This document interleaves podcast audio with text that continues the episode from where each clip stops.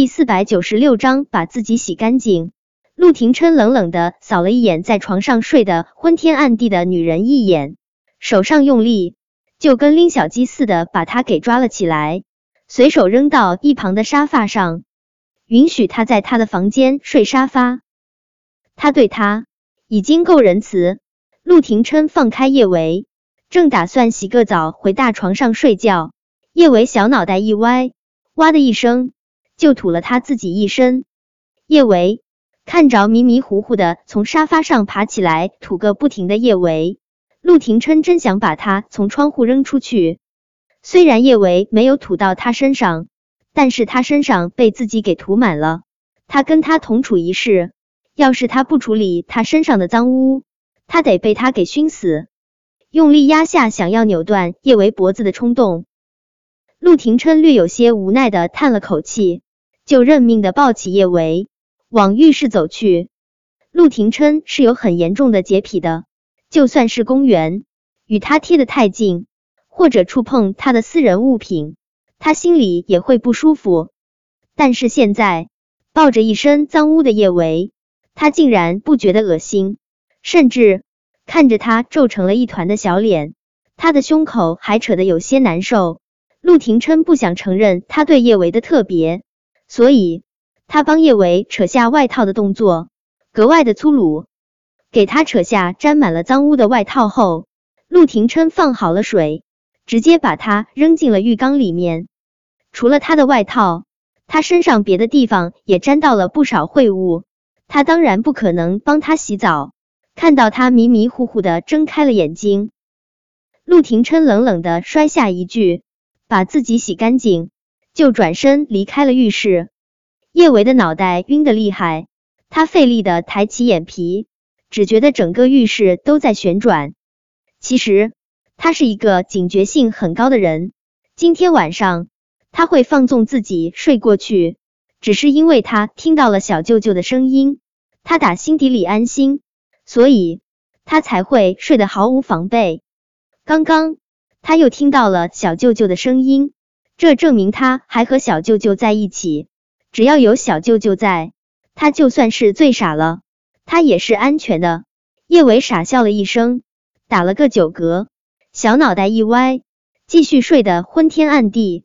陆廷琛在外面已经等了近半个小时，叶维依旧没有从浴室里面出来。起初的不耐烦，渐渐变为了担忧，那个女人该不会淹死在浴室了吧？有些念头一旦在脑海中生出，就如同扎了根。陆廷琛再也在外面待不住，他用力推开浴室的大门，就冲了进去。叶维倒是没有被淹死，但是他竟然在浴缸里面又睡着了。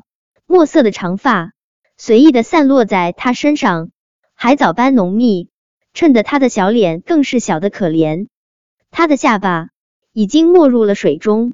要是他的身体再继续往下滑，一定得淹死。叶维，你这个女人，你找死是不是？陆廷琛一把将叶维从浴缸中拖出来，他发现浴缸里面的水早就已经变凉。他醉了酒，又在水中泡了这么久，不感冒才怪。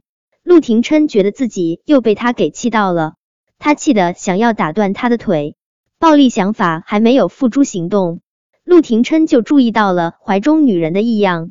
今天叶维穿了一件长及膝盖的风衣，他穿着风衣的时候中规中矩，但是脱了风衣之后，他的身上就只剩下了一件白色雪纺衬衣以及黑色的打底裤。现在他的雪纺上衣已经被湿透，紧紧的贴在身上，他能够清晰的看到上身里面衣服的颜色。陆廷琛下意识别过脸去，但是下腹的热度却怎么都压不下去。该死！陆廷琛觉得他今天晚上将叶维带回来，绝对是天大的错误。但是现在人都已经带回来了，他也总不能再把他给扔出去。谁知道他把他给扔出去后，他会不会又脑袋抽筋的跑回蓝调，去宠幸他的什么小星星？既然不打算把他扔出去，他就不能让他穿着这身湿透的衣服入睡。陆廷琛不喜欢外人进入他的私人地带，所以他的别墅连个佣人都没有。可这一刻，他忽然就发现了别墅中连个女佣都没有的坏处。陆廷琛正在思索该怎么处理叶维，叶维风衣里面的手机忽然急促的响了起来。小维，你跑去哪里了？我们喝酒，继续喝酒。手机里面传来的是孙晴晴醉醺醺的声音。陆廷琛正想直接把他的电话挂断，一个男人的声音就传入了他的耳中。小维妹妹，你怎么还没回来啊？我们都已经准备好了，等你回来宠幸我们呢。准备好了？怎么准备好了？脱了衣服躺沙发上等他回去宠幸。陆廷琛那好不容易才压下去的怒气，蹭的一下子又升腾了起来。他那幽邃的眸一瞬不瞬的锁在叶维的小脸上，就他这副醉鬼模样，还想一晚上宠幸十八个男人？呵，自不量力！用力挂断电话，陆廷琛大手落在叶维的领口，就打算帮他脱衣服。她这样的女人，身体都不知道被多少男人看过了。就算是他帮他脱了衣服，也不算是占他便宜，更不用负什么责任。陆廷琛以为，帮一个女人脱衣服不过是再简单不过的事情，毕竟。公园曾经没穿衣服，在他面前，他也没有任何的反应。可当他的大手掀开他胸前的衣服的那一刻，他发现不是这样的。原本他的下腹就热的难受，看着雪纺上衣落在地上后，他身上的弧度，他的某个地方热的熊熊烧灼。陆廷琛蹙眉，他什么时候变得这么经不住撩了？他上身里面的衣服。都还没有脱下来呢，拧着眉头，快速将叶维身上剩下的衣服快速褪下。他那湿透的发纠缠在他的身上，没有任何其他多余的装饰，就该死的引人犯罪。陆廷琛全身都着了火，他本来还想帮他擦干身体，但那团火烧得太烈，要是他再碰他，只怕不等把他身体擦干，他就得把他给吃干抹净。真是。见了鬼了！在这个女人面前，他怎么整天就跟吃了药似的？不过就是一块五花肉，有什么好看的？快速用浴巾将叶维的身体裹住，陆廷琛直接就将他扔在了柔软的大床上。